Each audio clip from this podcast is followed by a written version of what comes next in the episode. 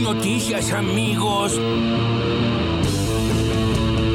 con la directora ejecutiva del ANSES, Fernanda Raberta. Hoy es la fecha del complemento, porque las asignaciones familiares se cobran eh, con la terminación de documentos. Y como el cronograma ya estaba en curso, eh, buscamos una fecha para poder, bueno, justamente abonar este complemento de la asignación familiar para los trabajadores registrados de la Argentina. Y es justo el día de hoy, porque si alguien no se enteró, va a haber impactada en su cuenta sin hacer ningún trámite el monto duplicado de la asignación familiar que ya cobró con su terminación de documentos. Dos millones cien mil personas. Por eso el impacto de la medida es muy importante porque además duplicar el monto de la asignación familiar significa un incremento en el ingreso de esa familia. Me parece que es espléndido, que es espléndido. Vamos a hablar con Lucas Gui, que es intendente de Morón. Sí, arrancamos el pasado sábado, estuvimos en las principales cadenas de comercialización de nuestro distrito, con los equipos que habitualmente hacen esta tarea de, de velar por el cumplimiento de las disposiciones que, defienden los intereses de los consumidores. Sí detectamos no tanto precios que no se corresponden con la lista, sino algunos faltantes. Yo tuve ocasión de hablar con dos gerentes y en ambos casos responsabilizaban a los, a los productores que continuaron la entrega. No tenemos que llegar a eso. ¿Qué te pasa cuando escuchás, por ejemplo, a Sergio Berni hablar de actos terroristas? Es una estupidez supina y además una cosa es ser Rambo contra los narcotraficantes, que está muy bien, y otra cosa es hacerte el malo en una situación que es eh, absolutamente ficticia. De lo único que te pueden mostrar son cuatro pibes con una capucha y una bandera pintada con aerosol. Entonces, eh, yo se lo dije a Bernie y me parece que está totalmente equivocado con eso. es una estupidez eh, supina, digamos, casi cubana. Asombra ver en determinados lugares los funcionarios que han puesto. Asombra ver este, la impericia. Ese, ese era el mejor equipo de los últimos 50 años, madre de Dios. ¿no? Había que contar los ceniceros cuando se iban, porque es una cosa este, impresionante lo que han hecho estos tipos. Estamos empezando a recorrer los 20 años mejores de la historia de nuestro país. Me enoja que se ponga en duda mi honestidad, sin duda, porque yo he sido una persona transparente toda mi vida y está muy claro dónde compré, que además donde dicen que compré no es donde compré. O sea, todo es, todo es falso este, y está armado electoralmente. Yo puedo mostrar todas mis declaraciones de AFIP, todas las declaraciones juradas, pero cada una de las cosas que dice en la nota hoy, cada una puede ser eh, respondida, todo está a la luz del día, no tengo nada que ocultar. Pero hay la verdad y la verdad. Hay una evidente animadversión del juez. Pero Macri se va a presentar el jueves, así que Macri se va a presentar el jueves, así que... Ahora, lo van a usar, lo van a capitalizar políticamente, va a ser un Macri victimizado, perseguido por el kirchnerismo, acompañado por... Este, Macri, está, Macri está perseguido por el kirchnerismo, él y su familia. Yo no voy a opinar sobre el fondo de la causa, porque no es nuestro sentido opinar sobre lo que tiene que hacer un juez. Cuánta mentira y cuánto, pero cuánto cinismo, por Dios. ¿Cómo medís la, emisión en este momento? Como la medís en la calle. Yo te diría cómo lo mido, cómo lo puede medir cualquier ciudadano. No, está bien, pero en términos técnicos. con lo que pueda comprar. ¿Pero vos tenés los datos? Pero es que los datos, pero mirá la calle. Pero en la calle yo no puedo ver cuánto emite el gobierno. Hay datos que son objetivos. Yo, yo lo, ¿sabes cómo lo ves? Cuando el valor de tu moneda se No, no, eh, eso lo ves por... pero espera, no, no, no, no, no, Diego, no. Pero vos decís que en este caso el gobierno está emitiendo de manera descontrolada. ¿Cuánto aumentó la emisión respecto del año pasado, por ejemplo? ¿Vos tenés la idea esa o es una frase hecha nomás, una, una no, fórmula? No es una frase hecha, Ernesto, no es una frase hecha. Preguntale a los jubilados lo que gana con la con, que hace con la mínima con 23 mil pesos. Pero eso es otra cosa, esto. Vos decís, la emisión genera inflación. Y esto pasa porque empapelan el país. Yo te pregunto, ¿cuál es el dato que vos tenés? Son varios. ¿Vos tenés idea cuál es el plan económico que tenemos en Argentina? No, no, eso es otra cosa. ¿Cuál es el plan económico? No, está bien, entonces está claro, está claro que vos decís, empapelan el país sin un dato.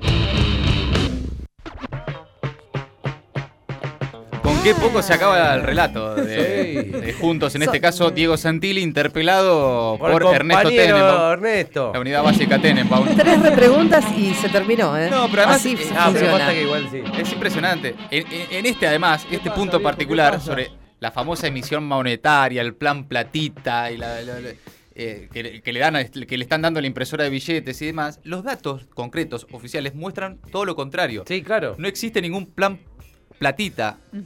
lamentablemente. lamentablemente, debería existir algún plan platita, pero eso no existe. Y es impresionante porque ante la repregunta es eh, si- siempre las cuestiones genéricas, ¿no? Pero- bueno, se ve en la calle. No, Sí, sí, no, sí. creo que no. Pero viste que hay temporadas, porque ver, ¿hace Sí. cuánto? ¿Cuánto fue? Eh, menos de un mes. eh, lo- con la carta de Cristina estábamos discutiendo el tema de que no había déficit no había fiscal. De que no había déficit fiscal, justamente. Hernán Lombardi eh, diciendo que bueno, que no presionan a los jueces. Y que Macri está perseguido por el kirchnerismo. Bueno, bien. No, aparte con el mismo tono canchero que dijo la otra vez, dijo, no, el 18 se presenta. Sí, ahora Eh, también. ahora el jueves se presenta. y así la van pateando. La que no puede explicar, evidentemente, es María Eugenia Vidal, que aunque para ella está todo muy claro, el tema de su patrimonio y el departamento que, que- que- en la que no cierran los números y demás, eh, pa- para ella está clarísimo, pero se ve que para el resto no. El problema es del resto. El problema es que no está acercando esa información donde está claro, me parece. No, es que no puede. Bueno. No dan los números. No dan los No números. da. Es muy curioso de todas maneras que, que no. Lo escribía Horacio Berbisky este fin de semana en el cohete a la luna. eh, que no haya ningún fiscal atento, ¿no? A iniciar algún tipo de investigación. Pero no. De oficio. Decir, che, ¿por qué un departamento que sale 550 mil dólares vos los tenés por 300 mil?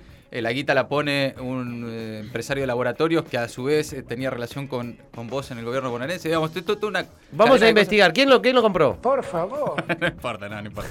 Eh, Juan Grabois eh, dice que le escribió a Bernie, que le dijo que era una estupidez lo que estaba diciendo sobre la comunidad mapuche.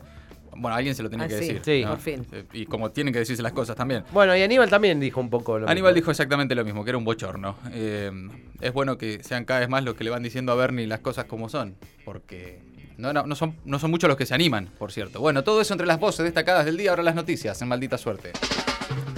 ¡No aumenten más! El gobierno arranca la semana con advertencias de endurecer la presión sobre empresas para que se implemente el congelamiento de precios. El secretario de Comercio, Roberto Feletti, se reunirá con sus pares de las provincias que integran el Consejo Federal de Comercio Interior en busca de coordinar un esquema de colaboración y de apoyo al monitoreo de precios y al abastecimiento. Feletti afirmó que el inicio del plan es bueno y que hay retroceso de precios. Durante el fin de semana hubo unos fuertes controles en el conurbano bonaerense para ver si se cumplen los congelamientos de más de 1.400 productos. Feletti dijo también que se registró un cumplimiento bastante amplio con el 75% de acatamiento en el 60% de los comercios relevados. Arreglar sí, entregar no. Martín Guzmán dijo que acabar con la dependencia del Fondo Monetario es un acto de soberanía. Sostuvo que estamos tratando de refinanciar esa deuda en cuotas de modo que no impida el desarrollo de las oportunidades de nuestro país. Recordó que el ex director por Estados Unidos en el FMI en aquel entonces reconoció públicamente que aquel programa fue un apoyo político a su campaña electoral y que es ahora el pueblo argentino el que está pagando. Descartó nuevamente Guzmán que se venga una devaluación luego de las elecciones. Una de cal y una de arena. Avanza la vacunación, pero los casos también empiezan a subir, impulsados por Delta. Más del 71% de la población tiene al menos una dosis, gracias a la aplicación a menores de 3 a 11 años. Por otro lado, la multiplicación de casos de la variante Delta ya genera más del 50% de los contagios en el AMBA y explica un leve aumento de nuevos infectados diarios que se registra a nivel nacional después de 20 semanas de baja de casos. Entre hoy y el miércoles, llegan más de 400.000 vacunas monodosis de Cancino que permitirán aumentar la cobertura en lo que se llama poblaciones de difícil acceso, como personas en situación de calle, migrantes y refugiados. Diputados a laburar. Con una maratónica sesión, la Cámara Baja volverá a la presencialidad plena este martes. Diputados sesionará tras un acuerdo alcanzado entre el oficialismo y la principal oposición. Como símbolo del acuerdo, los presidentes de los bloques del Frente de Todos y de Juntos por el Cambio firmaron un pedido de sesión en forma conjunta. Se prevé que se trata el proyecto de ley de etiquetado frontal, la ley de derechos humanos de personas en situación de calle, la ley ovina y de trabajadores de viñedos, entre otros. No digamos giladas. Río Negro, Aníbal Fernández descartó la idea de ataques terroristas y dijo que la justicia fijará responsabilidades. El ministro de Seguridad declaró sobre los ataques incendiarios ocurridos en la provincia y afirmó que decididamente no es terrorismo. Además, respondió a las declaraciones de Bernie y calificó de aberración lo dicho por el ministro de Seguridad bonaerense. Este sábado, Alberto Fernández y Arabela Carreras conversaron telefónicamente buscando bajarle el tono a la disputa. El viernes ya llegaron a la provincia las fuerzas federales para reforzar la seguridad. Mientras tanto, el ministro del Interior, Guado de Pedro, advirtió este domingo que volvió el periodismo de guerra en auxilio del macrismo y acusó a la oposición de usar cualquier cosa para hacer campaña. Ricos con sus propios paraísos. Nueve de las diez familias más ricas de la Argentina figuran en los Pandora Papers con sociedades y fideicomisos offshore. Bulgeroni, Galperín, Roca, Pérez Compán, Roemer, Sigman, Wertein, Eurnequian y De Narváez integran el ranking de los patrimonios más grandes del 2020 según publicó la revista Forbes. Recurrieron a paraísos fiscales para realizar inversiones inmobiliarias y financieras, gestionar herencias y participar en una empresa rusa, entre otros usos. Solo en un caso aportaron documentos para respaldar que han declarado su estructura o sus estructuras ante las autoridades, según lo informaron la publicación del diario AR. Arcor, Ledesma, Molinos y Mastelone, entre otras compañías que rechazan congelar los precios de sus productos por tres meses, poseen sedes en guaridas fiscales que le permiten eludir carga tributaria y fugar divisas al exterior. ¡Háganse cargo! El gobierno presentó una demanda para que la quiebra de Correo Argentino se extienda a Socma y Sideco, las empresas madres de la familia Macri. La presentación la realizó el procurador del Tesoro, Carlos Zanini, como cabeza de los abogados del Estado. Es un paso clave, ya que Correo Argentino es una empresa vaciada y sin fondos y no puede afrontar sus multimillonarias deudas con el Estado y con más de 700 acreedores. Justicia por el Diego. Por primera vez, Morla declarará por la muerte de Maradona el pedido de las hijas del Diego para que la investigación por la muerte de su padre no se agote en las responsabilidades médicas y avance sobre el llamado entorno surtió efecto. Este lunes, los fiscales escucharán como testigo por primera vez en el marco del expediente al abogado Matías Morla, quien fue el representante y apoderado de Maradona hasta su fallecimiento. En Perú, Castillo ya está complicado. La jefa del Consejo de Ministros de Perú, Mirta Vázquez, pidió este lunes ante el Congreso un voto de confianza para el nuevo gabinete.